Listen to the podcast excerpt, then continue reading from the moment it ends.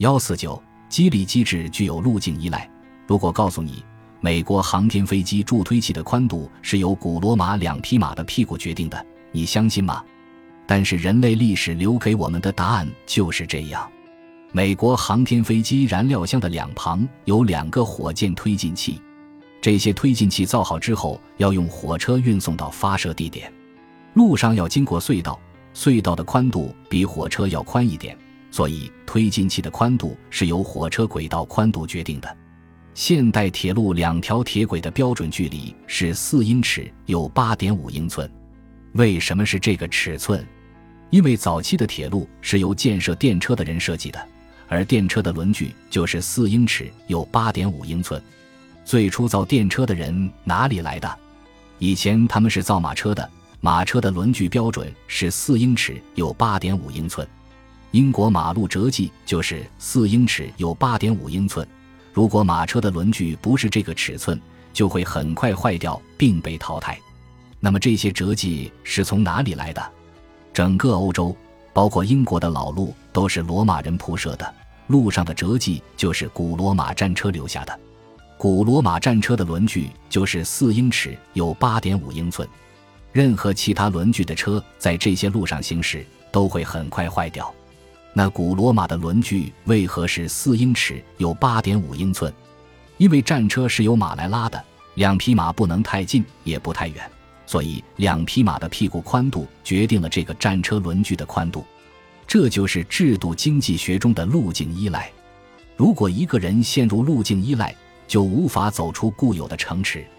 比如，一个资深员工被老板开掉，他费解地问老板：“我有三十年的经验。”公司为什么要开除我？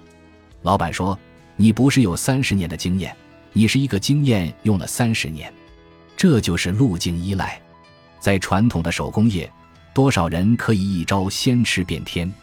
但是在这个快速发展的阶段，路径依赖会导致人们被时代迅速抛弃，销声匿迹。不过，一旦选择了好的路径，路径依赖也会带着你自动往前跑。公司文化尤其如此。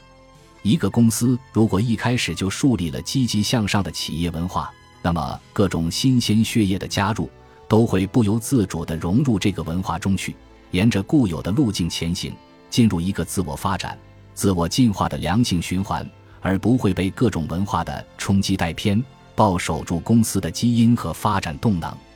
对于在大公司里沉浸了多年的你来说，可能已经习惯了大公司里固有的文化，而不需要去设想如何从头开始构建一个良性的、可持续的、积极向上的公司文化。但是，对于在创业路上刚刚起步的你来说，相信我，文化的构建远比你想象的更重要。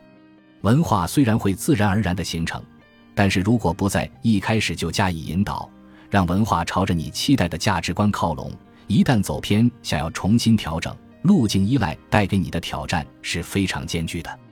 对于一个创业公司来说，也许创新性的业务模式、扎实的技术功底，是在这个高度竞争性的市场经济下闯出一片天的前提条件。正如你这么快就拿到的融资和估值，也正说明了这一点。但是，这只能保证你起步顺利，并不能保证你走得顺利。相信你也看到，我们身边很多从大公司出来的创业者。也和你一样有着自己的独特优势，起步也非常顺畅，但是慢慢的走着走着就结束了，为什么呢？除了市场竞争的原因外，创业公司想要持久的走下去，还必须重视制度，特别是激励制度的作用，在一开始就要树立公司的企业文化，并建立起促人向上的激励体系，建立起人尽其用的竞争体系，建立起齐争上游的创新体系。只有内部运转机制是良性甚至自带动力的，才能始终走在发展的快速道上。